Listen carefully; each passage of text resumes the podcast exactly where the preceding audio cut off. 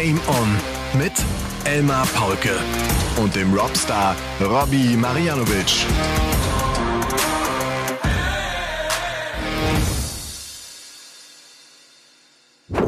Ladies and Gentlemen, meine lieben DartslauscherInnen, ich hoffe, ihr seid gut in die 19. Kalenderwoche dieses Jahres gekommen. Wart ihr fleißig? Habt ihr Pfeile geschmissen? Wart ihr diszipliniert? Es ist der 9. Mai. Es gibt die Folge Nummer 148 von Game On auf die Ohren. Und äh, für uns ist es wieder der Sonntagabend, an dem wir diese Folge aufnehmen. Das ist inzwischen, Robby, so ein kleines Ritual. Es ist fast, fast eine Therapiesitzung für mich. Mit dir den Sonntagabend zu später Stunde zu verbringen. Ja. Ich grüße dich. Ich grüße dich, Elmar, und natürlich alle Dartslauscher da draußen. Das ist fast wie so ein kleiner Kirchengang. Jeden Sonntag schön die Messe halten für alle Interessierten. Ist doch toll. Ich habe heute eine Fußballfrage an dich nachher. Die muss ich dir nachher stellen. Oh Gott. Ja. Ich hoffe, ich kann dem standhalten. Ich meine, du warst ja heute fleißig, ne? Du hast ja, du hast ja kommentiert. Ich habe eben ja. natürlich auch gelauscht, denn die Belgian Darts Open sind äh, jetzt auch Geschichte. Das Finale ist gerade zu Ende gegangen. Das war das siebte European Tour Event in diesem Jahr. Der Sieger heißt Michael van Gerven, gewinnt seinen 36. European Tour Erfolg. Es ist so ziemlich genau der erste seit einem Jahr. Und äh, der erste in diesem Jahr 2023 damit also auch für ihn. Hat sich im Finale gegen Cool Hand Luke durchgesetzt, der jetzt sein drittes Finale in diesem Jahr verloren hat. Zeigt auch nochmal, wie stark der im letzten Jahr war, ne? wo der all diese großen Matches dann auch gewonnen hat. War ein richtig cooles Finale, was ein tolles Tempo hatte. Und dann gab es natürlich auch, klar, äh, Premier League, 14. Spieltag, der von Manchester mit dem Tagessieger Michael Smith, der sich damit den Playoff-Platz gesichert hat und ähm, der einen tollen Abend erlebt hat mit Family und Co. Natürlich dazu auch später noch ein bisschen mehr.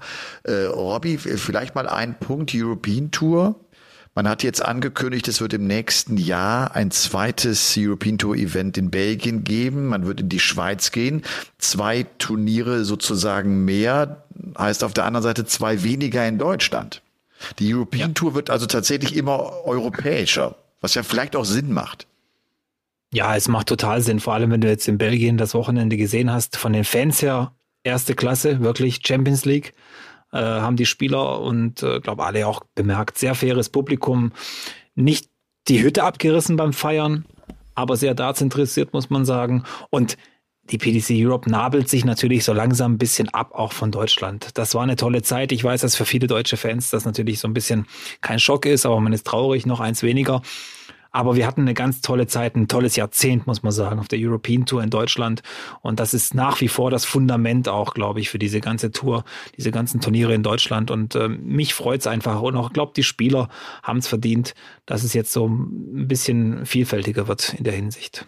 Ja, ich habe auch echt Spaß daran zu sehen, dass das in Prag, dass das in Budapest, dass es jetzt in Belgien auch so funktioniert, wo einfach neue Gebiete nochmal irgendwie ähm, erarbeitet werden und erklommen werden. Das äh, ist schön zu sehen, dass, dass das, was wir in ja. Deutschland erlebt haben, auch natürlich noch in anderen Flecken dieser Welt passiert.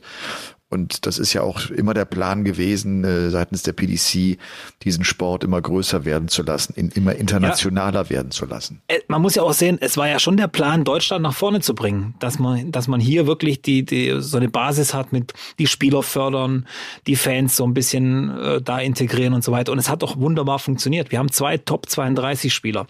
Wir haben äh, heute sonntags zwei deutsche Spieler noch dabei gehabt. Äh, wir hatten Martin Schindler äh, heute mit einem Riesenmatch Match gegen Van Gerven dabei. Gabriel Clemens im WM-Halbfinale gestanden bei der letzten WM. Es hat funktioniert. Es hat wunderbar funktioniert. Und das ist eine Erfolgsgeschichte und die heißt natürlich weiterschreiben. In anderen Ländern, in anderen Städten, in anderen, auf anderen Bühnen. Und sie ist auch noch in Deutschland nicht zu Ende geschrieben, mein lieber Robby. Nein, nein, nein, nein. Nein, nein, nein, nein. Auch was die Erfolge nicht. angeht. Das kommt noch. Vor allem ja, kommt ja. da ja gerade ja. auch noch eine neue Generation an Spieler ran, auf die ich ganz ehrlich setze ich. Ich habe das Gefühl, ich. die, die werden die sein, die die großen, also wir haben schon tolle Erfolge, will das gar nicht kleinreden, ne? mit zwei Siegen von Max Hopp, mit Gaga. Aber diese neue Generation, die jetzt auch damit so groß wird, so selbstverständlich groß wird, dass sie in jungen Jahren mit 16, 17 schon diese internationalen Turniere bestreiten. Das ist ja echt auch neu. Das gab es ja auch für Gaga letztlich nicht, ne, der in dem höheren Alter in den Profizirkus gekommen ist. Also das ist schon eine tolle Entwicklung und, und da wird noch einiges passieren. Ich sage ja auch nur äh, zwei Namen jetzt mal kurz in den Raum geworfen, die noch sehr jung sind. Pascal Ruprecht ist schon auf der Tour ja. und äh, Nico, Nico Springer steht in den Startlöchern. Ganz ehrlich, der reißt ja teilweise ganz schön die Bühnen auch ab mit seinen Leistungen. Und ich glaube, dass das so der nächste Name wird, der in aller Munde sein wird. Ja. Du, ich habe äh, dieser Tage irgendwie mal gedacht, als dann auch bei der Premier League wieder Hugh Ware auf der Bühne steht, dann war zwar auch jetzt Russ Bray in Manchester mit dabei, aber wir haben das äh, natürlich schon vor ein paar Wochen und Monaten festgestellt, dass auch da so ein kleiner Generationswechsel kommt, dass die PDC logischerweise darauf achtet, dass man junge Caller äh, nachholt.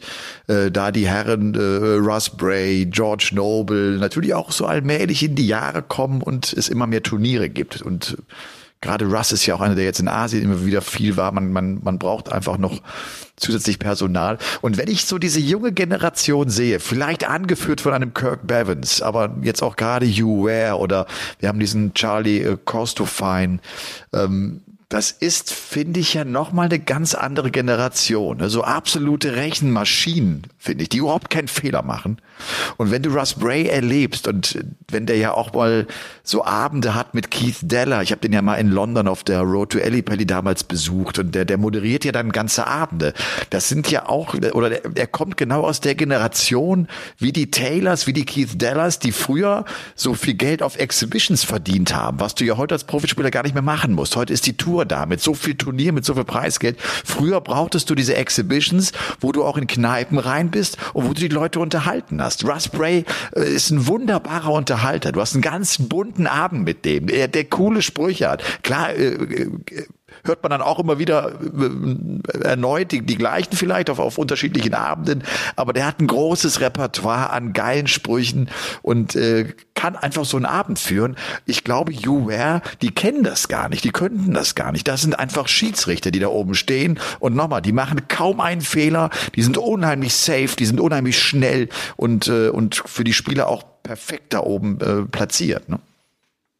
Finde ich auch. Also diese neue Generation, die danach kommt, YouWare sowieso. Also wenn ich jetzt einen rauspicken müsste, der so mein Liebling ist, ich werde es nicht machen, aber wenn ich theoretisch machen müsste, dann wäre YouWare, glaube ich, derjenige, den ich da rauspicken würde, weil der auf mich auch einen ganz anderen Eindruck macht, als eben ein Russ Bray oder ein George Noble oder auch früher Paul Hinks. Das sind ja so die Klassiker.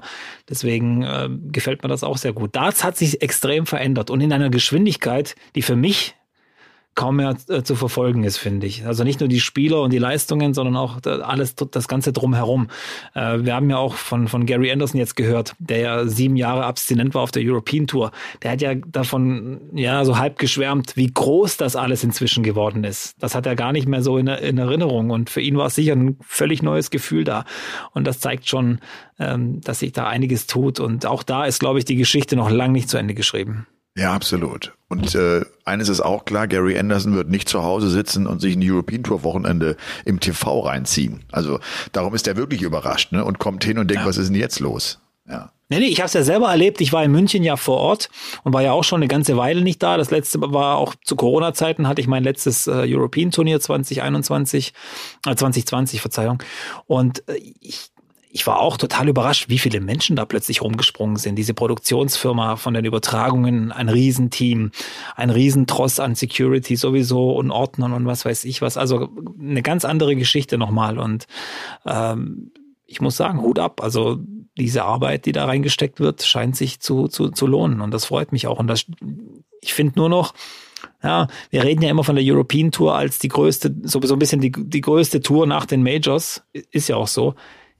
Man sollte aber trotzdem vielleicht bei den Preisgeldern nochmal so ein bisschen aufstocken, um das Ganze nochmal an Wertigkeit äh, oder dem Ganzen nochmal Wertigkeit zu geben. Ja, Weil 12.000 für den Finalisten ist, habe ich gerade wieder gehört, ist ein bisschen wenig. Ja. Für drei Tage. Ja, jetzt auch um dann, um dann wirklich mit den großen Turnieren irgendwie Anschluss zu halten, finde ich auch. Ich glaube immer noch, dass die European Tour vor allem für die Spieler so wichtig ist, die noch nicht so viel TV-Erfahrung haben, die jetzt, die so rangeführt werden an die, an Major-Events. Da hilft die European Tour halt ungemein. Da kannst du wahnsinnig ja. viel äh, Matchpraxis, wahnsinnig viel Erfahrung einfach sammeln, wie es ist mit Zuschauern. Und dann bist du mal in Deutschland, dann hast du mal die Zuschauer gegen dich. So, das, das musst du auch erstmal alles lernen. Ne? Wenn du das genau. in einem äh, UK Open Achtelfinale hast oder so, dann ist es, dann ist es irgendwie vielleicht ein bisschen viel. Aber wenn du das zum dritten, ja. vierten Mal erlebt hast, kannst du es wahrscheinlich besser handeln.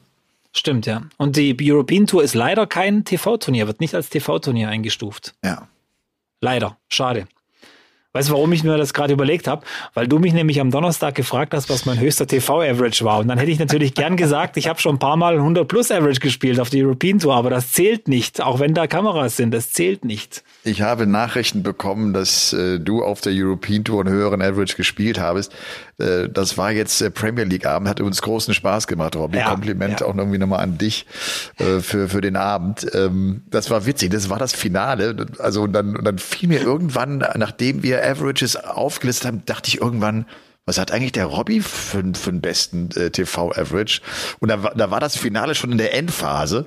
Und dann, dann habe ich die Frage einfach rausgehauen. Ich musste das auch irgendwie für mich auflösen, weil ich das wissen wollte in dem Moment. Und als wir dann runter waren vom Sender, sagt Robby irgendwann, hör mal, Elmar, noch mal eine Frage. Hast du, hast du die Lampen eigentlich an? Wieso fragst so du So habe ich es nicht gesagt. Nee, nee, nee, nee so habe ich es nicht gesagt. Ich habe nur gesagt, wo kam jetzt die Frage her, kurz vor dem Matchstart. Sorry, aber das hat mich so ein bisschen überrascht. Und du überraschst mich ja öfters mal mit irgendwelchen verrückten ja, Sachen. Ja, zum Glück. Zum Glück. Zum Glück, ja, zum ja. Glück. Du, ich bin heute, wir hatten heute so ein wunderbares Wetter, zumindest so bis 16 Uhr. Ich bin heute meine erste Runde mit dem neuen Rad gefahren, Robby, mit der Maschine. Macht so Bock. Du kannst es dir nicht vorstellen, also ich bin ja kein erfahrener Radfahrer, wie wir beide wissen, wie wahrscheinlich alle da draußen wissen. Du setzt dich auf dieses Rad und spürst, was das für ein Zug nach vorne hat. Also gerade wenn es sowas auf einer geraden Strecke, das Ding kriegt eine Geschwindigkeit, das ist sensationell. Das ist eine Maschine, das Rad, das ist sensationell. Es war so, es war tatsächlich so, ich habe das ja, äh, also ich habe, ich bekomme das ja dann irgendwie im, im Paket angeliefert, da muss das immer zusammengeschraubt werden. Ne? Dann habe ich es hier aufs Land zu einem Typen, zu einem super Schrauber gebracht, der wusste ich irgendwie Europameister und dann bring das dahin, habe ich gemacht. Zu Flow Bikes, äh, vielleicht mal äh, genannt, äh, für Leute, die vielleicht einen guten Fahrradladen hier, hier in der Gegend äh, suchen. Und äh, der sagte danach auch, ey, ich habe eben auch ein paar Fotos gemacht, weil so ein Rad verkaufen wir eigentlich nicht. Das ist schon, das ist echt, das ist, das ist äh, Premium und das fährt sich wirklich überragend. Aber ich merke auch, ich habe jetzt ja auf dem Spinningbike gesessen, da, sitzt, da sitze ich halt ganz anders drauf. Und dann, dann hast du eine ganz andere Belastung. Ey, mir hat meine Waden sind, die waren ganz schön durch, als ich hier, hier vom Rad gestiegen bin. Das ist wie beim Darts. Im, Im Trainingsraum funktioniert das komplett anders wie auf der Bühne, oder? Ja, ja. Und dann war ich heute, hatte ich dem MTV diesen versprochen, äh, habe ich heute Stadionsprecher gemacht. Die sind jetzt in der Phase, die wollen wieder aufsteigen. Wir reden von Kreisklasse, ne? Kreisklasse Gruppe C. Der WSV unter Ammergau zu Gast beim MTV Diesen. Das Topspiel, der Showdown, eins gegen zwei. Und weißt du, was die äh, verrückteste Szene eigentlich war? Was war das so? Anfang zweite Halbzeit, glaube ich. Da äh, Schiedsrichter und ein Spieler und wirklich die, also die Spieler, da, da wird, also ich würde niemals in so einer Liga Fußball spielen. Die, die gehen auf die Knochen, ey, lecco bollo. Egal, Spieler und Schiedsrichter kommen irgendwie zufällig oder, oder so ein bisschen unglücklich aneinander. Und der Schiri, also ne, die, es gibt diesen kurzen Crash, der gar nicht dramatisch aussieht, so die berühren sich einfach. Schiri pfeift noch kurz so halb im Fallen, dann kippt der um ist tatsächlich bewusstlos und Schrecksekunde im Stadion und wir sofort äh, Notdienst und angerufen und alles, dann äh, merkt man aber, der, der ist wieder da, der steht auf, man hat dann später gehört, hatte wohl eine Rippe gebrochen und es dauert keine drei Minuten, Robby, und der schießt das Spiel weiter. Der Typ war, wenn du mich fragst, äh, um die 60. Ich habe die ganze Zeit gedacht, der fällt gleich tot um. Das, das kann nicht gut gehen. Aber der hat das überstanden. Also das war der Held des Tages in Diesen, war dieser Schiedsrichter. Okay. Beim ja. Männerturnverein. Du hast äh, genau recht. Gießen. Beim ja, Männerturnverein ja, Diesen. Ja, MTV, ich weiß es noch. Wir hatten ja. das Thema, du warst ja schon mal Stadionsprecher. Absolut. Männerturnverein, Weltklasse. Das ist unglaublich. Da ist die Welt noch in Ordnung, oder?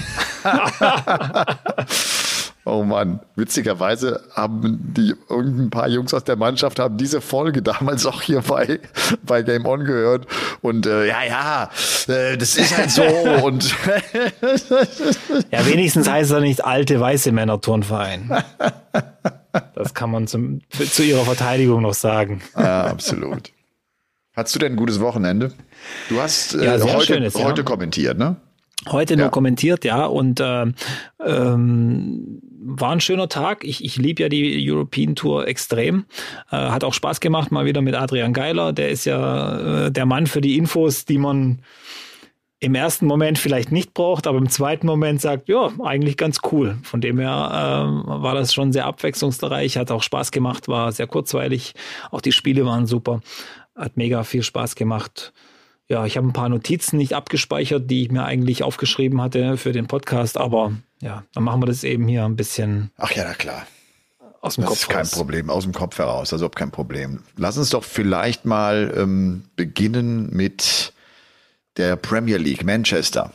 Ähm, es war der dritte Tagessieg vom Bully Boy, der einen geilen Abend spielt, der acht Perfekte hat, der fast den neuen Data wirft. Auch heute übrigens, ne, im Finale äh, Luke Humphreys fast mit dem Neuner, auch mit acht Perfekten und, und Josh Rock auch mit acht Perfekten. Also war einiges los. Der Bully Boy holt sich das Ding, qualifiziert sich damit für die Playoffs und es ist auch ein Abend, wo, wo die ganze Family wieder da ist, wo die beiden Jungs auch da sind, die, die dürfen auch echt dann lange aufbleiben und das spielt alles überhaupt keine Rolle.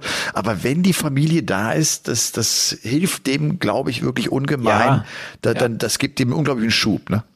Ja, bei der WM waren sie dabei, hat er gewonnen. Danach die, die Bachrhein Darts Open, die dann waren, waren die auch dabei. Jetzt waren sie bei der Premier League dabei ich glaube schon, dass das so, so, ein, so ein richtig stolzer Papa ist, der da unten seinen Jungs auch zeigen will, guck mal hier, der Papa, der, der macht das schon, der macht das schon. Ja. Oder er denkt sich, ah, das ist immer so teuer, die mitzunehmen, das Geld muss wieder reinkommen. Das ist, ja, könnte auch so ein Gedanke sein. Könnte auch so ein Gedanke sein. Mein, mein Gefühl oder meine Empfindung, ohne dass ich das jetzt irgendwie auch genauer weiß, ist, dass schon seine Frau und jetzt so sein Familienleben, sein, sein Leben auch echt in die Spur gebracht haben. So, der ist, ja. der ist dankbar, der weiß ganz genau. Weißt du noch, als er die WM gewonnen hat und dann, dann gab es die Frage, so der größte Tag deines Lebens? Nein, nein, nein, nein. Als meine Kinder geboren das, wurden, ja. Das sind meine Kinder. Also da, ja. das weiß der selbst in so einem emotionalen Moment, weiß er das noch ganz genau einzuordnen. Sofort auch runter zur Familie, alle umarmt, ja. äh, gar nicht genau. gezögert. Das war nur kurz Van Gerven, die Hand geschüttelt und dann ab zu denen. Und äh, das finde ich toll. Und das ist sein Leben. Und ich glaube auch, Bully Boy, ohne ihn jetzt näher kennen zu, ja, ohne dass ich ihn näher kenne, ich glaube, das sind so Typen, die brauchen eben genau diese Konstante im Leben. Kinder und eine Frau, die zu Hause so ein bisschen nach dem Rechten schaut. Ja. Das ist zumindest mein Eindruck. Man denke nur an Peter Wright. Man denke Joe, nur an Joe. Ja, Joe hat ja, das Höschen ja. auch an. Ja, Peter Wright hat schon die Hosen an zu Hause, aber, aber Joanne sucht die Farbe raus. Im wahrsten Sinne des Wortes. Naja, also ich habe oft mit denen ja auch Interviews, das ist immer, ja. dass er sagt, du, für mich ist das in Ordnung, aber du musst, du musst dir das Go von Joanne holen, sonst, sonst, sonst können wir leider gar nichts machen. Ja. ja. Ja, Manchester, äh, ein Abend, äh, an dem Johnny Clayton auch so seine Chance genutzt hat. Ne, das war ja so im Vorfeld. Er war in der Hälfte drin mit den Spielern, die mit den Playoffs nichts mehr zu tun haben würden. Mit, mit Peter Wright, mit äh, Dimitri Vandenberg, mit ähm, Chris Doby. Und er hat das hinbekommen. Das war nicht leicht. Gegen Peter Wright kam er ganz schlecht in das Match rein. Er hat das hinbekommen, hat das Finale erreicht, steht deshalb jetzt auch auf Platz vier, hat Espinel aus den Playoffs rausgeholt. Und die Möglichkeit ist jetzt äh, wirklich da, dass er ähm, die Playoffs wieder miterleben kann. Und Espinel war überfordert. Das war too much, war mein Gefühl.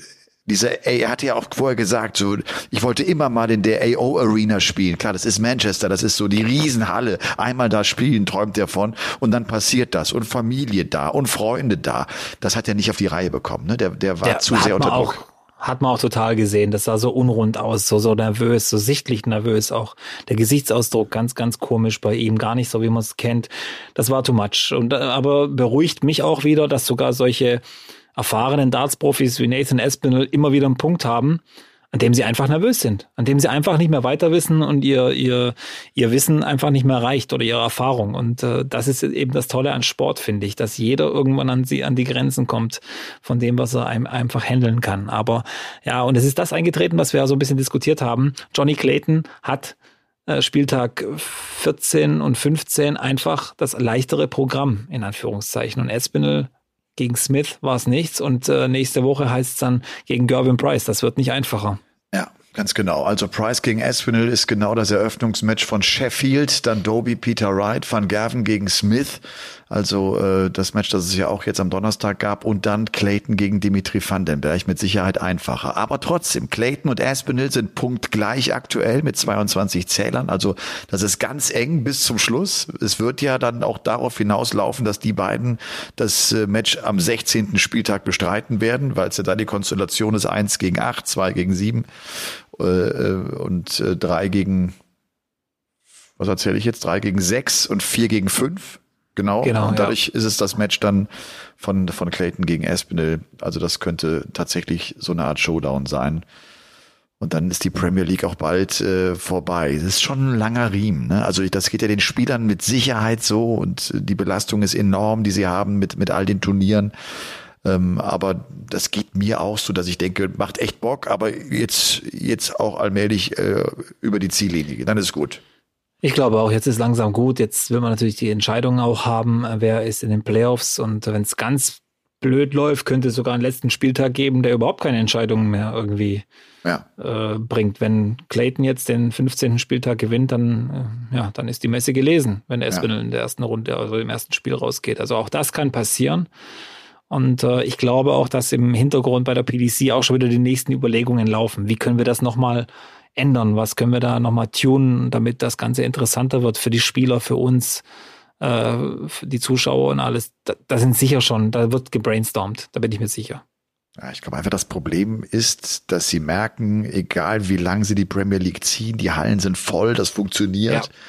Damit verdienen sie natürlich auch eine Menge Geld. Und nochmal, das ist ja auch Geld, das die PDC dann für andere Turniere braucht, für die Pro Tour braucht und so weiter. Äh, mal gucken, ob sie das irgendwie noch ein bisschen optimieren können oder ob sie einen neuen Modus finden. Äh, der hat ja auch eine Erfrischung reingebracht jetzt, finde ich, ne, im letzten Jahr dann. Aber vielleicht kann man auch das nochmal ändern. Also vielleicht gibt es auch da nochmal eine andere Möglichkeit, ähm, die Premier League da abzuhalten. Du, äh, The Hardest Worker, Robbie, äh, wir können jetzt tatsächlich festhalten, wir werden übermorgen am Donnerstag werden wir in Augsburg ein Match spielen. Best of 11 Legs. Ja. Marianovic gegen Paulke. Es ist, es ist alles angerichtet. Wir werden den Ort natürlich geheim halten. Erst danach öffentlich machen. Natürlich. Es, es äh, wird äh, definitiv ähm, gespielt. Wir werden keinen Caller und keinen Schreiber haben. Wir haben ein automatisches Zählsystem. Ja. Also auch hier kannst du niemanden engagieren, der aus 45 plötzlich 140 Punkte macht oder solche Geschichten. Also dafür habe ich gesorgt. Es ist, äh, Ging das jetzt in meine Richtung oder was? Oder war das dein nein, nein, Plan? Nein, es wird einen Videobeweis natürlich geben. Es wird alles aufgezeichnet. Äh, und mit Mikrofon festgehalten. Auch dieser Trash-Talk, der da von deiner Seite meistens kommt, dass das Nein. mal die Leute auch merken, was das für eine psychische Belastung ist, teilweise gegen dich zu spielen. Weil da nämlich immer hinten, das ist ähnlich wie Michael Jordan. Kennst du diese Aufnahmen, wenn, wenn die Gegner vor ihm dribbeln und er redet und redet bloß und come, come on, come on, do it, do it, I wanna see it. All das wird es nicht geben. Was du halt vergisst, Nein, ist, dass, dass, dass vielleicht auch eine gewisse Qualität mitgebracht wird. Ich habe heute zum Beispiel eine Stunde trainiert, die mich noch nicht ganz überzeugt hat, aber gut. aber wir werden sehen. Du bist ja jetzt, du bist ja auch fleißig gerade dabei, ne? Ja, ich bin fleißig dabei. Ich habe äh, trainiert. Es ging vor allem darum, dass ich am nächsten Tag einen Muskelkater habe nach so einem längeren Spiel. Deswegen habe ich natürlich so ein bisschen trainiert. Ich bin noch nicht in Topform. Die, der werde ich wahrscheinlich auch nie wieder sein. Aber es ist okay. Also ich bin relativ zufrieden. Ich habe ja. nur diese Ausreißer zwischendurch und die muss ich noch wegkriegen, aber ist schon gut. Aber ich muss ja sowieso trainieren, weil, wie gesagt, der KSC ist Meister in der Bundesliga Süd geworden ja. gestern. Und deswegen äh, muss, am, muss beim Bundesliga-Finale dann alles äh, gut sein. Wann findet das Finale denn statt? Am 20. und 21. Ja, am 20. und 21. Mai, ich weiß, glaube, du hast keine Zeit, äh, nee. in der Astoria-Halle in Waldorf. Okay. Okay. Du, das ja. äh, The Hardest Worker, ich habe tatsächlich schon ein paar Nachrichten bekommen. Ich schaue da auch gerade mal rein. Ja. Ähm, die ich gerne ich vorlese, äh, ja. weil wir ja gesagt haben, äh, kommt raus aus eurer Komfortzone und vor allem schreibt uns, kommuniziert mit uns, ob ihr das gemacht habt. Jetzt schreibt mir hier der Max. Hallo Elmar, du hattest ja mal gesagt, man soll ein Turnier spielen und dir davon berichten. Ich habe äh, mit einem Freund online gespielt. Ich weiß, es ist kein Turnier, aber es hat mega Spaß gemacht und wir haben es vor, öfters zu tun. Vielleicht kannst du das ja mal berichten und mich grüßen. Mein lieber Max, das tue ich genau damit. Sei gegrüßt und cool, dass du das gemacht hast. Bleibt da dran. So, dann ist Niklas noch da. Oh, der hat jetzt aber ganz schön lang geschrieben. Soll ich das alles vorlesen? Ich habe im Januar die Leidenschaft für Darts entdeckt, nachdem ich bei einem Kumpel einen Pfeil geworfen hatte, hatte zuvor Corona hier und damals auch zu Hause ein paar Pfeile geworfen. Im März meldete ich mich auf den Rat von Freunden im Verein an und nahm dort im April an meinem ersten Turnier teil das von diesem Verein veranstaltet wurde. An diesem Turnier sollten circa 30 Spieler teilnehmen, von denen die meisten bereits jahrelang Pfeile warfen. Deswegen ging ich sehr nervös dorthin und trat mit zittrigen Händen an das Practice Board. Vor dem Spiel äh, konnte ich dann irgendwie den Fokus finden und innerlich wieder ruhiger werden. Am Ende beendete ich das Turnier überraschend unter den besten sechs. Die nächsten Tage wurde ich mein Lächeln gar nicht mehr los. Angefixt nahm ich vor zwei Wochen dann an einem größeren Turnier teil. Das war ein 128er Feld. Dort nahm sogar Flo Hempel teil. Das ist natürlich dann cool. Das ist ja schon der nächste Step, wenn du so ein Turnier hast, wo es dann geht. Ich, er hat noch mal so eine lange Nachricht geschrieben, da kommt das ich noch zu Ende. Das Foto mit ihm war dann meine persönliche Belohnung für das Verlassen der Komfortzone. Seit den beiden Turnieren ist die Motivation so hoch wie noch nie. Danke für euren Podcast. Ist jedes Mal ein Highlight in der Woche für mich. Good Darts an euch beiden und bleibt gesund. Das gilt auch für dich, Niklas.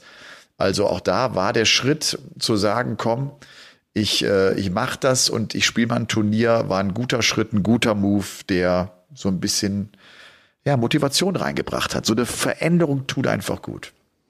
Ja. Ich habe auch äh, eine Nachricht bekommen vom Jakob, also der hat auch eine ziemlich lange Nachricht äh, geschrieben, aber auch er hat äh, geschrieben, dass er ähm, sich einfach mal dazu entschlossen hat, äh, einem Verein beizutreten der aber ziemlich weit weg war und ist da jedes Mal eine ganze, eine ganze Weile hingefahren. Inzwischen, das war vor zehn Monaten. Inzwischen waren die alle zusammen äh, bei der Premier League in Berlin und haben da zugesehen, war ein Riesenerlebnis wohl und äh, freut sich total, dass er da vor allem ganz, ganz viele neue Freundschaften geschlossen hat, von denen er nie äh, wahrscheinlich gedacht hätte, dass sie entstehen. Und deswegen ähm, auch er einer, der gesagt, einfach gesagt hat, auch wenn es ein bisschen weiter weg ist, aber er wollte unbedingt Dart spielen und nimmt jedes Mal diese Fahrt auf sich, äh, hat sich auf jeden Fall gelohnt, da seine, Komfort, seine Komfortzone zu verlassen, nachdem er jahrelang nur zu Hause alleine vor sich hingespielt hat. Sehr cool. Ja. Ich glaube, das, ne, das werden wir jetzt auch in den nächsten Folgen noch so aufgreifen. In diesem Monat Mai gilt, wie gesagt, das Thema Komfortzone verlassen. Und vergesst, wenn ihr postet, auf keinen Fall den Hashtag The Hardest Worker, denn das ist unsere Rubrik. Ich werde immer wieder gefragt, äh, welche Bücher ich gerade lese und ob ich da was empfehlen kann. Und ich äh, wollte ganz gerne mal ähm, von einem Buch erzählen, Wildcard von der Laura Siegemund, Tennisspielerin die jetzt so im Herbst ihrer Karriere ist, die eine tolle Athletin ist, die einen ungewöhnlichen Weg gegangen ist, die dann plötzlich einen großen Erfolg hatte, weil sie aus der Quali heraus den Porsche Grand Prix damals gewann, so das Turnier äh, in, in ihrer Heimat. Und die hat zusammen mit einem Sportwissenschaftler und Mentalcoach, äh, dem äh, Professor Dr. Stefan Brunner, ähm, ein wirklich spannendes Buch geschrieben und ich fand es äh, dann in dem Kapitel, das habe ich gerade erst gelesen, wo es um Nervosität geht, das fand ich ganz cool. Also Laura ist eine, die sagt, sie war zu ihrer Karriere immer wahnsinnig nervös. Äh, ich war überlege gerade bei dir, Robby, vor Spielen, jetzt gerade vor großen Spielen, vor Elli Pelli, was für ein Typ bist du? Sehr, sehr äh, angespannt? Sehr nervös, sehr angespannt immer gewesen äh, nach wie vor. Bei mir ist es äh, wahrscheinlich eben die Angst vorm Versagen. Ich bin ja auch ein Mensch wie viele andere, die jetzt nicht mit dem größten Selbstbewusstsein äh, beschenkt wurden. Deswegen ist es, glaube ich, bei den meisten einfach die Angst zu versagen und das ist bei mir immer ganz groß gewesen. Ängste. Damit habe ich mich mein ganzes Leben lang auseinandergesetzt. Und wie äußert sich das dann bei dir? Also was, was passiert in deinem Körper? Du wirst unruhig, ja, du wirst zittrig unruhig, oder, oder? erhöhte, ja, erhöhte Herzfrequenz äh, natürlich.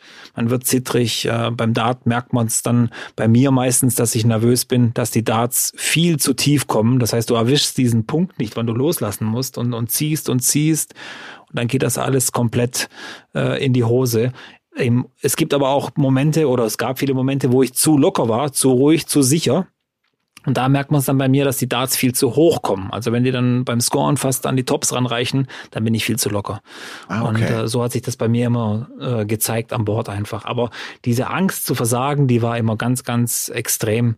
Und ich weiß zwar nicht warum, weil heute denke ich so drüber nach und sag, es ist nur ein Spiel und äh, vor was hast du Angst? Du kannst Angst haben, dass du, keine Ahnung, stirbst, krank wirst oder dass jemand krank wird, den du, den du magst, aber doch nicht äh, wegen einem Spiel, das du verlieren könntest. Wir hatten das ja, glaube ich, letztens in der Folge, ne, als wir über Novak Djokovic gesprochen haben, so dieses Thema Dankbarkeit. Ja. Ich glaube, das ist echt ein guter Weg, so den Gedanken aufzubringen, komm, ey, wo, wo hat der Sport mich hingebracht? Jetzt kann ich Elli Pelli spielen, jetzt habe ich so ein so einen tollen Moment, von dem ich immer geträumt habe. Und das habe ich nur dank dieses Sports, also ne, um das irgendwie in so ein gutes Gefühl zu drehen. Die Laura hat irgendwann, Laura Siegemund hat irgendwann für sich festgestellt oder so hat es akzeptiert, dass Nervosität da ist und dass es in Ordnung ist. Also nicht so hingehen und verdammen und jetzt bin ich schon wieder nervös und es nervt mich, ne? Und ich, was, was mache ich? Sondern zu sagen, komm, ich, ich, ich bin nervös, so, so, so ist das. Wir sind alle nervös, wenn wir irgendwie besondere Situationen haben und ich, und ich habe das auch. Und äh, dann hat dieser äh, Stefan Brunner auch noch so den Tipp gegeben, du, du kannst Ängste auch drehen.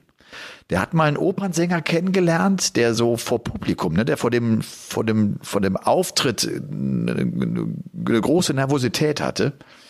Und der hat es geschafft, das Publikum als seinen beruhigenden Faktor irgendwann wahrzunehmen. Das musst du natürlich auch trainieren. Also der war bei den Proben nervöser als in dem Moment, wo Zuschauer da sind. Die Zuschauer waren für ihn, wow, jetzt kann ich durchatmen, jetzt sind sie da, die geben mir Sicherheit. Also dass du das einfach drehst finde ich sehr spannend, dass das möglich ist. Ne? Man kennt das auch, das finde ich und hört man immer wieder, auch gerade von von Musikern. Ne? Ich glaube also auch eine Helene Fischer gab es mal so ein Interview, wo sie gesagt hat, war früher sehr nervös und heute ist meine Vorfreude so wahnsinnig groß. Ich habe so Bock, da rauszugehen. Ne? So, wenn man das ja hinbekommt, wenn man das so als eine tolle Herausforderung irgendwie so für sich wahrnimmt, dann ist das natürlich auch ein ganz geiler Moment. Ne?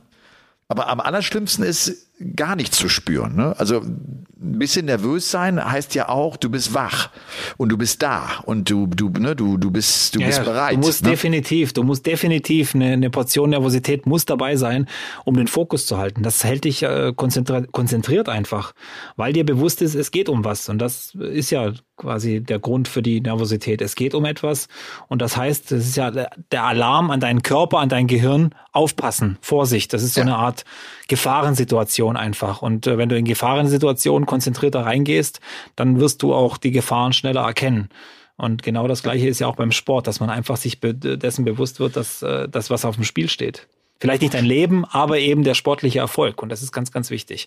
Ich habe ja auch immer Techniken gehabt, wenn ich zu locker war, hatte ich dann meine Techniken, meine mentalen, wie ich mich wieder in so einen nervösen, nervöseren Zustand kriege. Genauso hatte ich auch meine Techniken im Kopf, welche Gedanken ich mir machen muss, um wieder runterzukommen. Also das muss man alles trainieren, das muss man alles ausprobieren, hat lange gedauert, bis ich mir das so ein bisschen aneignen konnte. Aber das mit dem Publikum ist inzwischen auch so ein Faktor, den, den bewerte ich ganz, ganz anders. Ja, ja, und äh, das ist ja dann auch, das ist ja auch sozusagen seine Komfortzone verlassen, dann so ein Turnier ja. zu haben mit viel Unsicherheit. Äh, der, der Mensch ist ja letztlich so gestrickt oder das Gehirn ist ja so gestrickt, das will die ja immer, dich ja immer in Sicherheit äh, bewahren, ne? so aus, ja. aus unserer äh, ja. Geschichte heraus. Also äh, es will dich immer da hinschicken, wo du in Sicherheit bist, wo du nicht in Lebensgefahr bist. Es will also, dass, dass, dass das Leben weitergeht. Äh, das wird es bewirken. Und so ist es am Ende auch so, dass, dass jedes Verlassen der Komfortzone wird sich immer ein bisschen schlecht anfühlen. Es wird immer einen Schub brauchen, dass du diesen Schritt gehst. Genau aus diesem Hintergrund heraus. Finde ich eigentlich ganz spannend, ne, dass man sich das auch mal bewusst macht. Also, wenn du, wenn du in so neue Bereiche reingehst, du wirst nie anfangs immer denken, juhu, jetzt gehe ich mal in einen neuen Bereich rein. Nee, das ist nämlich Umstellung, das ist, das ist, äh, sich damit befassen müssen. Das ist immer ein Motivationsschub, immer sowas, was du initiieren musst, damit du das tatsächlich dann auch angehst. Okay, das dazu. Lass uns zu den Belgian Darts Open kommen. Es war das siebte European Tour Turnier. Wir hatten schon gesagt, Van Gerven äh, kann das Ding gewinnen, spielt ein echt ein tolles Finale gegen Luke Humphreys. Ne? Das war auch, glaube ich, zum Kommentieren cool. Unheimlich schnell.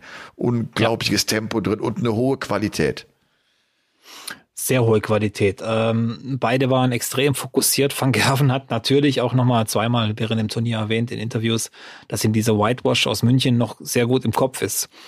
Und hat auch so im Scherz dann nach dem Finale gesagt, ich habe, äh, oder ja, angesprochen von Philipp dann, äh, Josh Rock geschlagen, der ihm den Whitewash vergangenes Mal zu, äh, beigebracht hat. Luke Humphreys geschlagen, der auch einen Whitewash schon gespielt hat gegen Van Gerven im Halbfinale. They, they both got what they deserved. So im Spaß natürlich. So im Spaß natürlich. Aber hat auch zugegeben, dass es für ihn immer härter wird, diese Turniere zu gewinnen und dass er immer nur, dass er wahrscheinlich mehr geben muss als, als früher, als es so richtig gut lief, weil eben diese Spieler unfassbar gut geworden sind und er kommt gar nicht mehr hinterher zu erzählen, wer gerade im Moment so der heißeste Spieler ist. Es sind einfach so, so viele und äh, ich glaube, vor allem Josh Rock hat es ihm so ein bisschen angetan. Der gefällt ihm, glaube ich. Josh Rock gefällt ihm. Also von der Art und Weise, wie er ist. Äh, respektvoll in den Interviews, immer schön Komplimente machen, aber du spürst ganz genau, dass Rock jedem zeigen will, es ist mir scheißegal, wer du bist. Ich will dich einfach hier weghauen. ja, das so war ja auch Van Gerven, so war ja auch er. Immer so respektvoll, aber auf der Bühne messerscharf. Ja, nicht, nicht immer respektvoll, aber meistens, ja. Ja, zumindest ja, zu, zu vielen war er respektvoll. Zu vielen. Zu Mervyn King immer das, nicht immer. Ja, ich habe auch immer das Gefühl, dass Van Gerven dann bei diesen Interviews und bei den Spielen ein paar Sachen äh, wieder gerade rücken will, die hinter den Kulissen passieren. Wenn ihm jemand einen blöden Spruch bringt hinter der Bühne oder irgendwo anders, dann, dann kriegt er seine Antwort eben per Doppel. Ja. Per Express zurückgeschickt. Deswegen, ja, ist ein, ist ein interessanter Typ. Und ich weiß, habe ich es hier, habe ich dir gesagt, Josh Rock zum Beispiel, der jetzt im Halbfinale stand heute, ähm, da habe ich dir, da habe ich das, im, ich habe schon vergessen im Podcast, der erinnert mich an den jungen Kim Heibrechts. Von der Art und Weise. Das hast du, glaube ich, äh, schon, gesagt. Ich, schon gesagt. Ich glaube okay. ja. Und, und jetzt Kim erinnert er mich auch noch so ein bisschen an Michael van Gerven. Vielleicht so eine Mischung aus beiden. Okay. Ja, da muss ich mich erstmal ein bisschen reindenken. Das muss ich erstmal ja. an mich, an mich ranlassen. Kim Heibrechts auf jeden Fall, der jetzt in Belgien, da wo der Dart-Sport immer größer wird und das ja irgendwie nicht durch ihn initiiert, sondern durch Dimitri Vandenberg. Dabei war er ja eigentlich der Erste, der tolle Erfolge für Belgien geholt hat. Der geht mit 0,6 raus, ne? Ja. Ist das nicht, und, ich, äh, ich habe das gar nicht mehr gecheckt. Ich glaube sogar, der hat in Belgien schon mal so eine Vollpanierung äh, bekommen. Das war jetzt gegen Ricky Evans. Also jetzt auch nicht gegen einen, der gerade äh, so sein Top-Level abruft, sondern er geht gegen Ricky Evans mit einem Whitewash raus zu Hause äh, vor seinem heimischen Publikum. Also das ist schon ja. hart und das, das sagt auch was aus, finde ich. Also das. Ja, ich glaube auch, er kam mit der Situation diesmal auch nicht so wirklich zurecht. 87er Average, drei Darts auf Doppel im ganzen Match. Ja das ist gar nichts. Aber gut, Ricky Evans spielt 99 Average. Wahrscheinlich auch das Beste, was Ricky Evans seit langem gespielt hat. Also zumindest vor Kameras. Aber ähm, Kim Heibrechts hat dieses Jahr schon ein Players Championship Turnier gewonnen. Also das ist ja jetzt nicht irgendjemand. Aber der kommt anscheinend seitdem gar nicht mehr in die Spur. Komisch. Ja. Echt komisch. Gary, Gary Anderson, also jetzt mit seinem ersten guten European Tour Event, nachdem er beim letzten Mal ja gleich äh, gegen einen Rookie äh, rausgegangen ist, erreicht das Viertelfinale, geht dann aber gegen Van Gerven auch glatt raus mit 1,6, spielt auch nur ein 81er Average, glaube ich. Ja. Das ist, das ist, denke ich mal, als auch für Gary Anderson so dieser Test, kann der noch mal echt äh, bis bis ins Finale sich dann durchkämpfen auf European Tour. Das braucht schon eine sehr, sehr große Konstanz, ne? Ja, also diese Pause hat ihn heute sportlich umgebracht. Du kennst ja diese Sonntage sind extrem anstrengend für die Spieler, weil, weil eben diese drei Spiele dann sind und auch mit den Pausen dazwischen und so weiter. Ich glaube nicht, dass das für jeden was ist. Und das hat auch Van Gerven nochmal gesagt. Uh, dies, uh, the, the final day is hard for every one of us. Und äh, bei Anderson hast du auch direkt gemerkt, das war völlig unrund, wie der gespielt hat. Die Wurf-Action war eine ganz andere. Und nach dem Spiel auch, der war auch nicht sauer oder so, dass er verloren hat. Der war, glaube ich, einfach nur froh, dass es vorbei war. Der wollte ja. einfach nur runter, weil er gemerkt hat, da läuft überhaupt nichts zusammen. Vielleicht nochmal die Wege von Van Gerven und Humphreys. Also Van Gerven muss ganz schön kämpfen. Gewinnt gegen De Sousa mit 6 zu 5, gewinnt gegen Martin Schindler mit 6 zu 5 und Schindler hat die Chance, das Ding klar zu machen. Hat, wenn ich das richtig im Kopf habe, 65 Punkte Rest, bekommt aber keinen Matchstart und äh, hat äh, dann halt das Nachsehen und verliert und scheidet aus, nachdem er Daryl Gurney bezwungen hatte. Van Gerven schlägt Gary Anderson, wie gesagt, im äh, Viertelfinale glatt mit 6-1. Gegen Josh Rock gibt's das 7-3 für ihn und dann halt der Finalerfolg gegen Humphreys. Und Humphreys hat Matchstarts, einen Matchstart gegen sich gegen Bradley Brooks. Der spielt dann gegen den Belgier Andy Batens. Batens, wird er so ausgesprochen? Batens? Ich denke ja. Be ne? Baten, Batens. Ja. Der jetzt bei der WDF eine große Nummer ist und eine riesen Siegesserie hat und der jetzt auch ein gutes European Tour äh, Ergebnis hier äh, vorzuweisen hat. Der hatte auch einen Matchstart gegen ihn. Ja, auch der. Espinel dann geschlagen mit 6 zu 2, Van Dijvenbode geschlagen mit 7 zu 6. Der hatte auch einen auch, Matchstart gegen der ihn. Der hatte auch einen Matchstart gegen ihn, ja. Da, dabei spielte also, der nur 84er Average, der Van Dijvenbode. Und trotzdem offenbar mit einem guten Timing und, und mit, mit einer hohen Prozentquote auf Doppel hätte das fast noch auf die Reihe gekriegt. Ja, das stimmt. Aber äh, Dirk van Dijvenbode muss man auch ehrlicherweise sagen, der sah nicht gut aus, Elmar. Also jetzt nicht vom, vom Style oder vom Aussehen an sich, sondern diese Knieverletzung. Also der hat ganz schön die Zähne zusammenbeißen müssen. Ich glaube, der hat heute richtig, richtig Schmerzen gehabt. Das ist, das sah nicht gut aus. Und ich kann nur noch mal sagen, ich habe es auch schon in der Übertragung gesagt, dass äh, Dirk van Dijvenbode sich dringend auskurieren sollte. Das sollte er nicht äh, so mit sich schleppen. Also ich hoffe, dass er in Prag nicht spielt bei dem European Tour Event, weil das wird nur noch schlimmer. Besser wird das nicht, wenn der einfach weiterspielt und sich ja. so belastet. Ja. Wird also Hintergrund war ja, der hat sich ja auf die Schnauze gelegt beim Walk-On ne, in ja in Leuwarden. Genau in Niederlanden. Aber es musste ja irgendwann mal, mal passieren. Das musste ja es irgendwann mal. Es ist eigentlich unheimlich lange gut gegangen. Ja, ich, ich habe mich auch gewundert, wo ich es gesehen habe, gedacht, also erst jetzt, nach zehn Jahren auf der European Tour, äh, liegt er mal flach. Das hätte eigentlich schon viel früher passieren müssen. Aber er hat ja gesagt, da ist eine alte Knieverletzung, die noch äh, ein bisschen behindert. Äh, das, die kommt jetzt wieder raus. Und äh, mit den Knien muss man echt aufpassen. Ruckzuck sagt der Arzt zu dir, nee, wir brauchen zwei neue Kniescheiben. Also, und dann stehst du da und dann wird es eine richtig lange Pause für Dirk van Dijvenbode ja. der ja schon Probleme mit dem Rücken hatte. Der ist ja jetzt kein, der ist ja schon ein gebranntes Kind. Der weiß ja, was passiert, wenn man auf seinen Körper nicht wirklich achtet bei sowas. Ja. Und dann kannst du ja. auch so viele Auberginen fressen, wie du willst. Das hilft dir nichts. Aber weißt du, was seine Motivation war? Ich verstehe den Gedanken dahinter. Er hat wohl gesagt, ähm, gerade, durch diese, gerade durch diesen Job auf der Auberginenfarm, er sieht, wie sich dort die Leute jeden Tag äh, abrackern für ihr Geld. Ähm, und er muss ja nur ein paar Pfeile werfen, dann beißt er sich da auch durch. Aber ja, ich verstehe den Gedanken dahinter. Ich finde es trotzdem, ich fände es trotzdem besser, wenn er sich auskuriert. Ja. Wir hatten einen deutschen Debütanten mit dabei, Sven Hilling, der ja. mit Keen Barry es aufnehmen musste, der dann auch chancenlos war, 75er Average spielte, 20% Doppelquote, aber das ist auch, glaube ich, egal. Das ist ein erstes Mal, wenn du nicht direkt so eine totale Rampensau bist, äh, ist das einfach mal die Erfahrung sammeln, mal auf die Bühne gehen und sich mal umdrehen und gucken, was so abgeht, oder? Ja, vor allem auch äh, die Geschichte dahinter. Sven Hilling hat wohl erst vor sechs Jahren angefangen, überhaupt Darts zu spielen.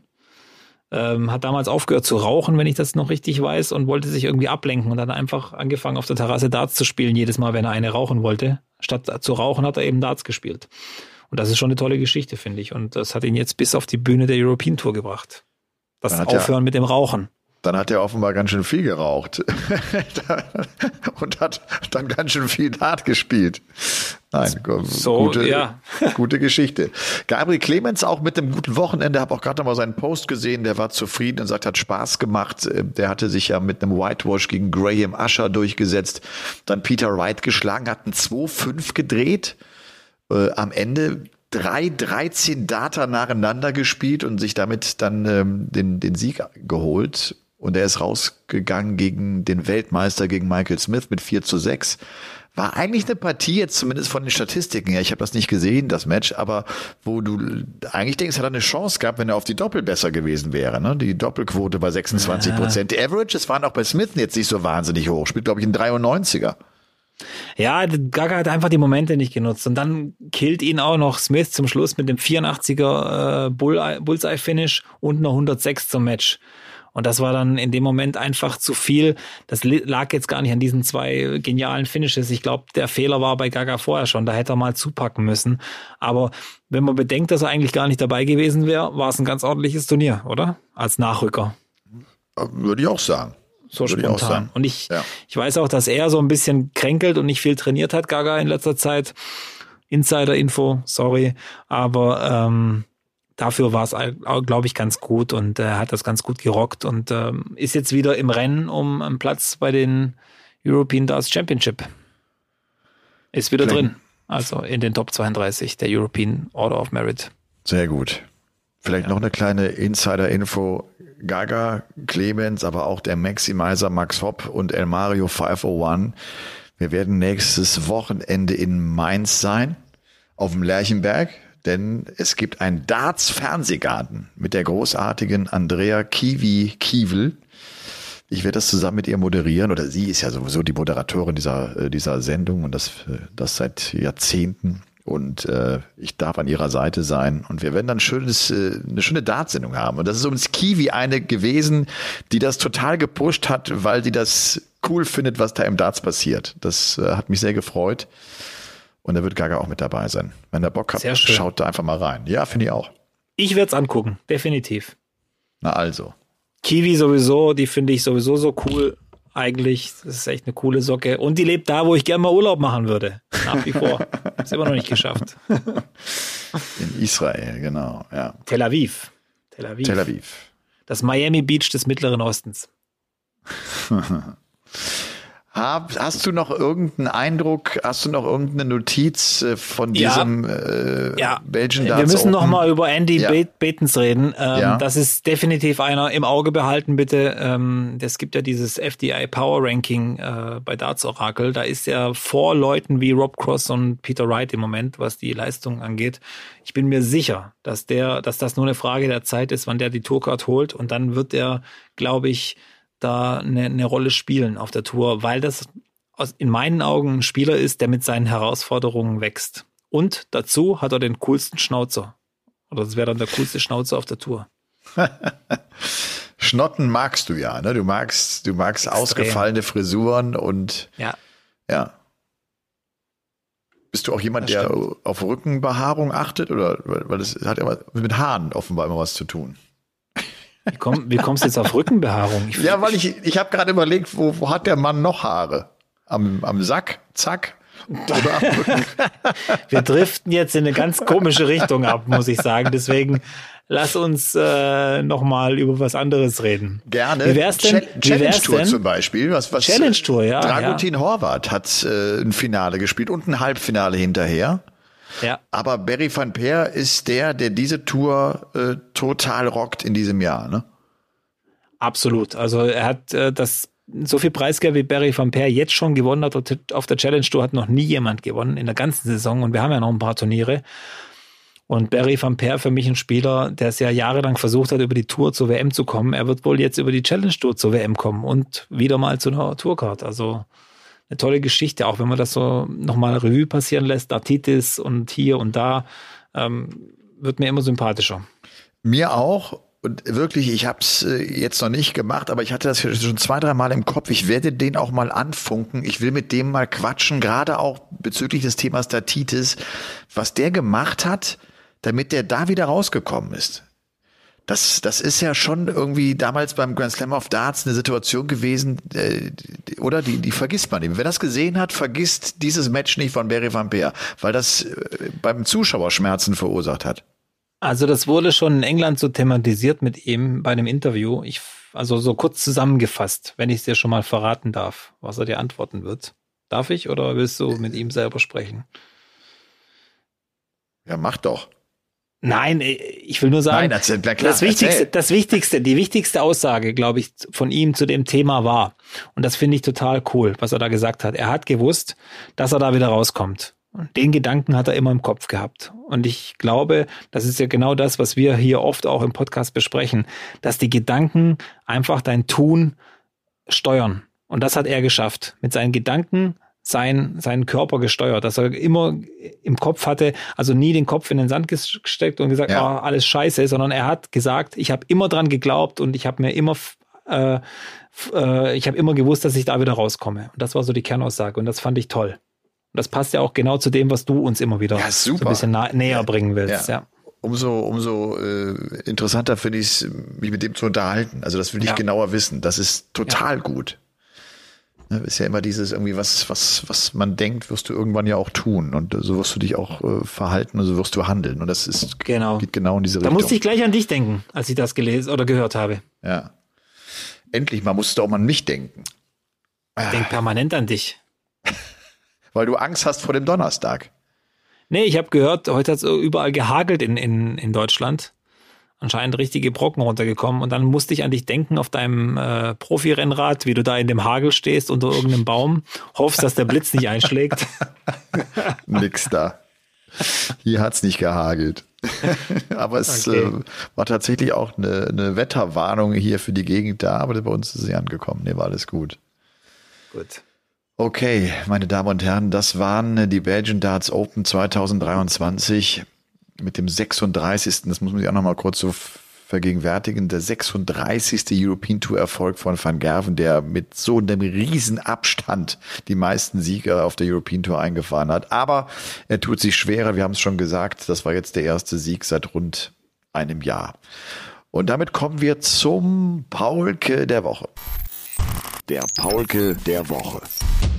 Der Paulke der Woche geht an den Tennisprofi Jan Lennart Stroff, an den Strophi. Der hat jetzt in dieser Woche eine unfassbare Woche erlebt. Der hat das Finale bei dem 1000er Turnier von Madrid erreicht und das, obwohl er in der Quali ausgeschieden war, als Lucky Loser reingekommen ist. Und so spielt er das Turnier und er steht zum ersten Mal in so einem großen Finale und dieses Finale katapultiert den in der Weltrangliste auf die Position 28 nach vorne.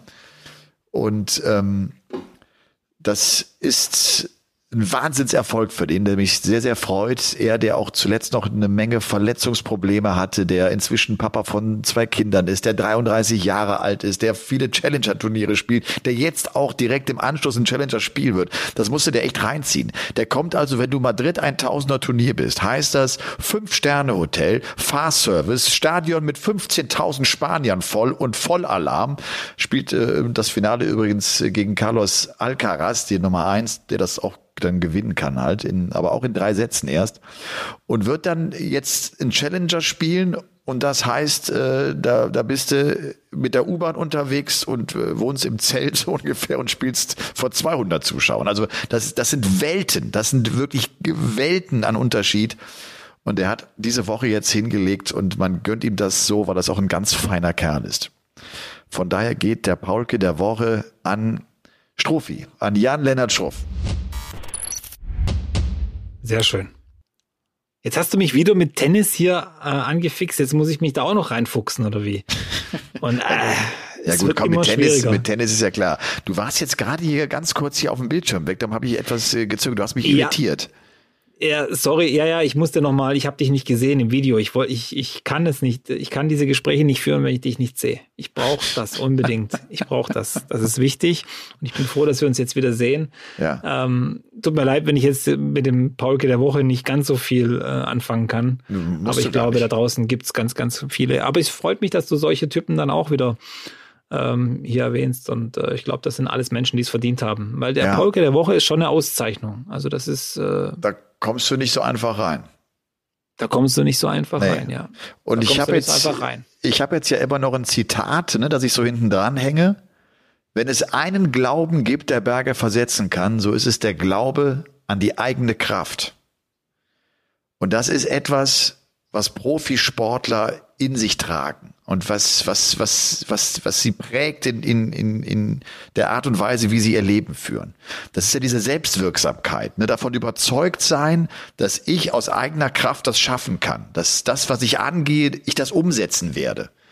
Und das brauchst du als Profisportler, das brauchst du natürlich auch sonst im Leben, aber das, das haben vor allem ganz extrem Profisportler, weil die ja so einen Riesentraum haben. Die wollen ja die Nummer eins der Welt werden, so, ne? Und das als Kind schon und verfolgen das über Jahre, über Jahrzehnte, um das irgendwann dann zu schaffen. Und da brauchst du den Glauben an deine eigene Kraft. Und von daher dachte ich, passt das ganz gut. Jetzt dann auch zu, zu Stroff, weißt du, dieses, äh, du gehst in der Quali raus und dann kommst du rein und der gegen den er in der Quali verloren hat, den schlägt er dann später im Turnier im Halbfinale, schlägt er ihn dann da. Das, das ist, das ist schon geil. Du so eine zweite Chance kriegen und dann auch denken, nutzen okay, und, und die nutze ich und die nutze ja. ich und jetzt bin ich da. Ne? Und dann spielt er plötzlich das Tennis seines Lebens. Das ist schon cool. Ja. Und das also zeigt also ja auch, Tennis spielen können die ja alle. Das ist ja wie im Dart, was wir oft sagen. Ne? Die können es ja. ja. alle. Sie können es nur nicht in dem Moment, in der Situation und kriegen es dann nicht so ganz zusammen. Ne? Das ja. ist ja der Unterschied, auch beim Darts, zu vielen gut zwischen den, ich sag's immer wieder, zu den äh, von, von den guten zu den sehr guten Spielern. Ist ein Riesenunterschied. Die können eigentlich im Prinzip alle das Gleiche. Aber die einen können das eben in besonderen Situationen auch abrufen und das können eben nicht viele. Und das, das finde ich so faszinierend, allgemein im Sport einfach. Ja dass es auch viele, auch gerade im Fußball, wo ich äh, immer wieder höre, dass ähm, es Talente gibt, die in der Jugend viel, viel besser waren als die Profis von heute. Also die vielleicht im gleichen Trainingslager waren, den gleichen Scout hatten und so weiter. Aber die einen wollten es einfach mehr. Die waren mehr Profi als die anderen und, und haben viel, viel mehr reinge, reingeworfen. Und ähm, wenn wir jetzt hier von Profisportlern reden, ich glaube, äh, ich, ich muss hier noch mal was kurz erwähnen. Profisportlerin, Bo Greaves ich, wir müssen sie wieder hier reinnehmen. Ja. Die, die Welsh Open waren heute. Oh, das habe ich nie mitbekommen. Erzähl. Emma, sie gewinnt die Welsh Open Ladies. Und gibt sie zwei gewinnt, Legs ab. Nein, sie gewinnt die Welsh Open im Mixed mit ihrem Bruder Ty. Sie gewinnt die Welsh Open bei dem, im Damendoppel zusammen mit Dieter Hetman. Sie gewinnt die Welsh Classic Women, Women's ebenfalls alles an einem Tag. Sie spielt bei den Welsh Open Ladies im Halbfinale gegen Lisa Ashton einen Average von 113,43. Das ist neuer Rekord bei den Damen. Alter Falter. Die ist nicht mehr normal. Die ist doch nicht von diesem Planeten. Was macht die? Ein 113er Average.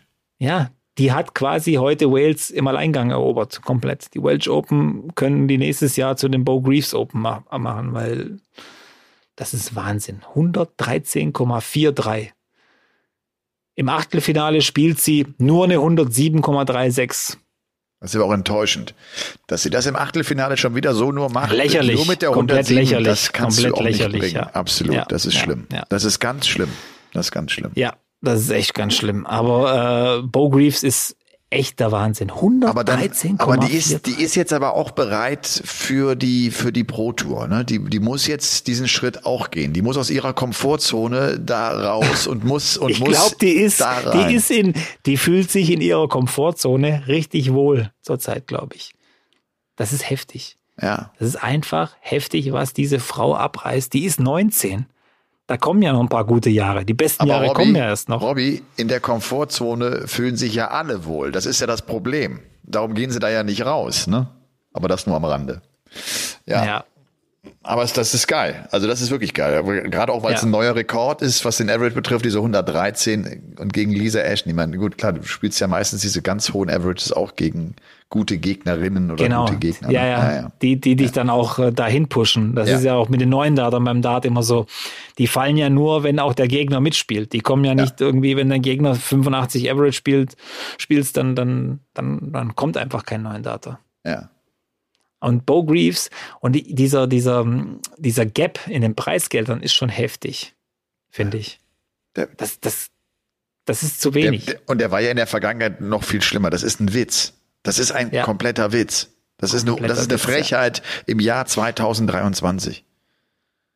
Ja, also da müssen die echt noch ein bisschen auflegen. Aber es wird kommen, es wird kommen. Aber ich glaube, sie wird diejenige sein, die ähm, Damen-Darts nochmal auf ein, also sie hat sowieso schon auf ein komplett neues Level ja. gebracht, aber das äh, wird wahrscheinlich in der Geschichte des Darts so der Anfang sein, wo man sagt, Bo Greaves kam und plötzlich hat sich alles verändert. Dann fing es an.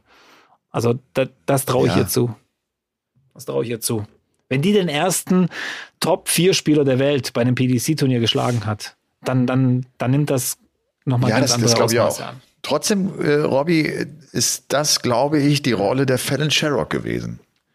Wenn, wenn Fallon Sherrock diese WM nicht gespielt hätte, ja. wo, sie, wo sie ja auch die Nummer 11, ne, Menzo Suljovic die Nummer 11 der Welt damals geschlagen hat, darf man auch nicht vergessen, äh, die hat diesen Stein ins Rollen gebracht, glaube ich. Und, das, und da, da werden jetzt noch kommen. Das, das dauert noch, das ist wie mit den, mit den Deutschen sozusagen, ne? In der Entwicklung. Das ja. dauert einfach ein paar Jahre.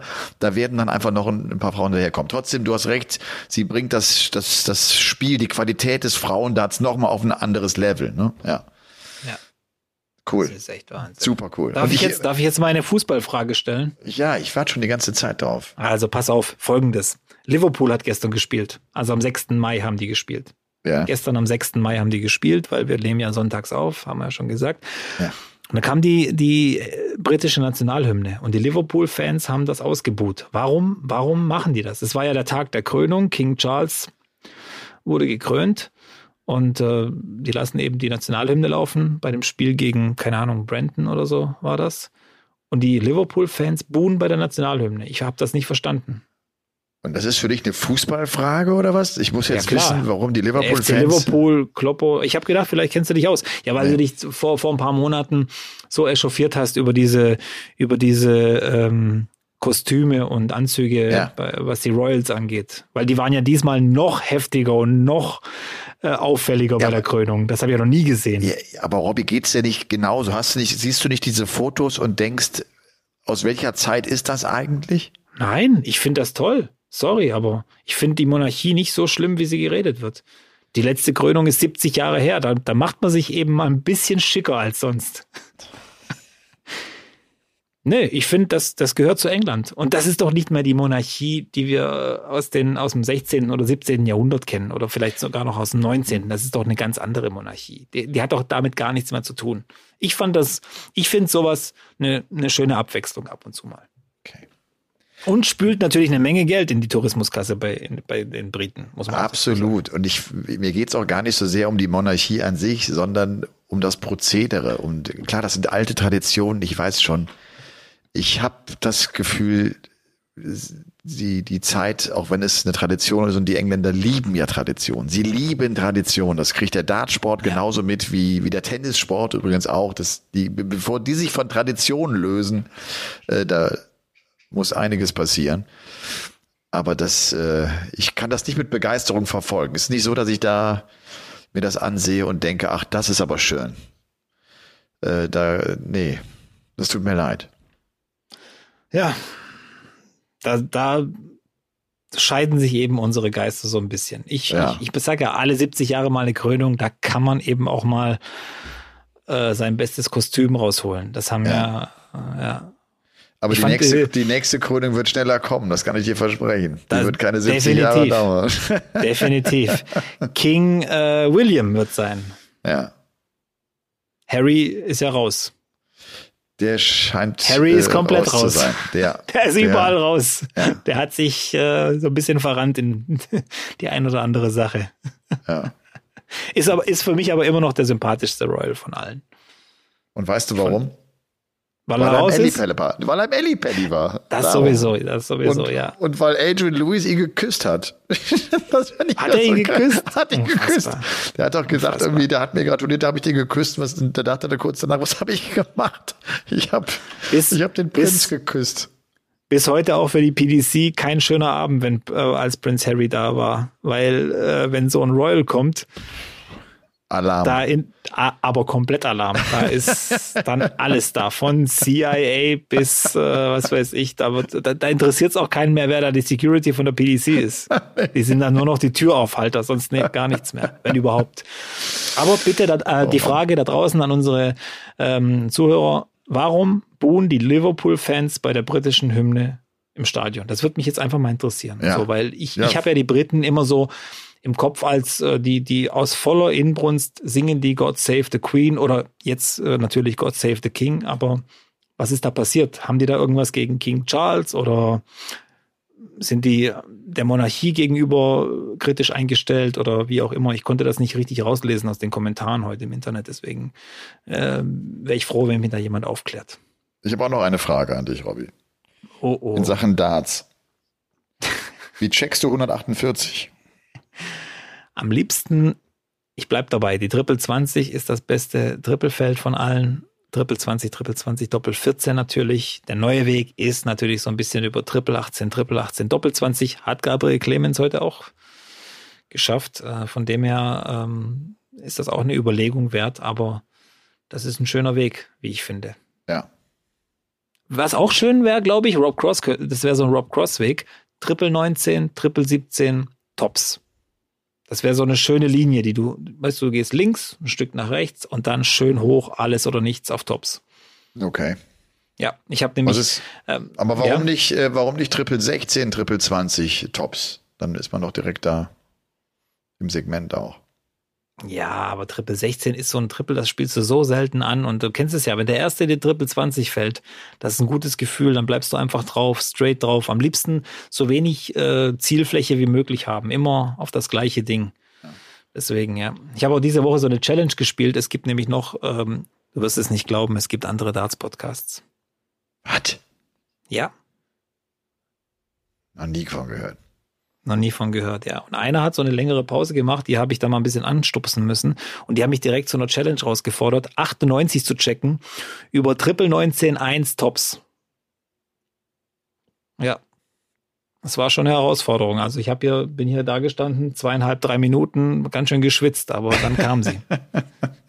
Schöne Grüße gehen raus an Torben und Fred. okay. Ja. Und ansonsten ähm, was hast du die Woche vor? Was habe ich die Woche vor? Ich habe eigentlich eine, also keine Woche mit wahnsinnig viel Programm. Klar, Donnerstag äh, Premier League. Am Wochenende, wie gesagt, bin ich in Mainz zum Fernsehgarten. Aber äh, du weißt ja, ich äh, bin ein Early Bird, ich stehe früh auf, ich lese weiterhin wahnsinnig viel und äh, beschäftige mich mit, mit all den Themen, die da, die ich da immer wieder auch hier im Podcast anspreche und äh, muss morgens ein bisschen Bürokram machen, werde eine Menge Sport machen, werde ein paar Mal auf dem Rad sein. Ich habe auch jetzt Bock auf die Driving Range zu gehen. Ich habe noch nicht einmal noch, keinen Golfball weggeschlagen. Das mache ich auch so gut wie gar nicht mehr oder ganz, ganz selten, aber macht mir dann Bock, gerade wenn die Sonne scheint und sowas, dann ist es echt so schön, da auf im, im Grünen zu sein und ein bisschen die Pille wegzuhauen.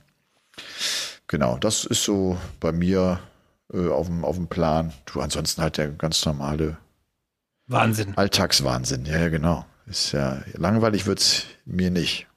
Ja, mir auch nicht. Nee. Das kann ich dir versprechen. das weiß ich jetzt schon. So. Ich so. habe am Donnerstag ein wichtiges Match. Das hast du vergessen noch zu sagen, dass am Donnerstag das Match der Matches kommt. Das habe ich genau im Kopf und ich, das ist, ich muss ja, ich muss ja mit diesen Tricks arbeiten, Robby. Ich, ich werde dir so ein bisschen Gleichgültigkeit falls ihr, vorgaukeln. Falls ihr alle ab Freitag äh, ein paar Tage lang nichts von Elmar Paul gehört.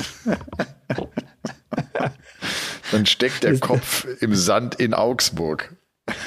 ja, nee, es wird schon, es wird schon schief gehen.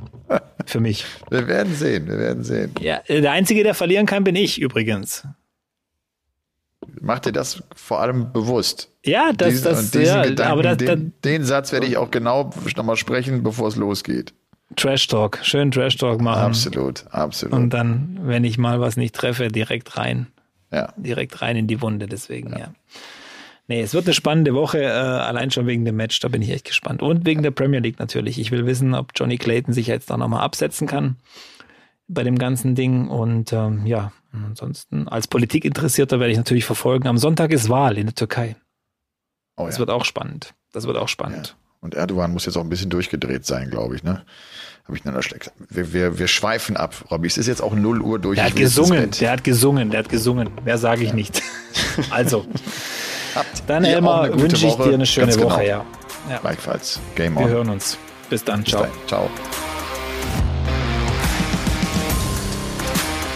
Game On ist eine Produktion der Podcast-Bande. Neue Folgen gibt's immer dienstags, überall, wo es Podcasts gibt.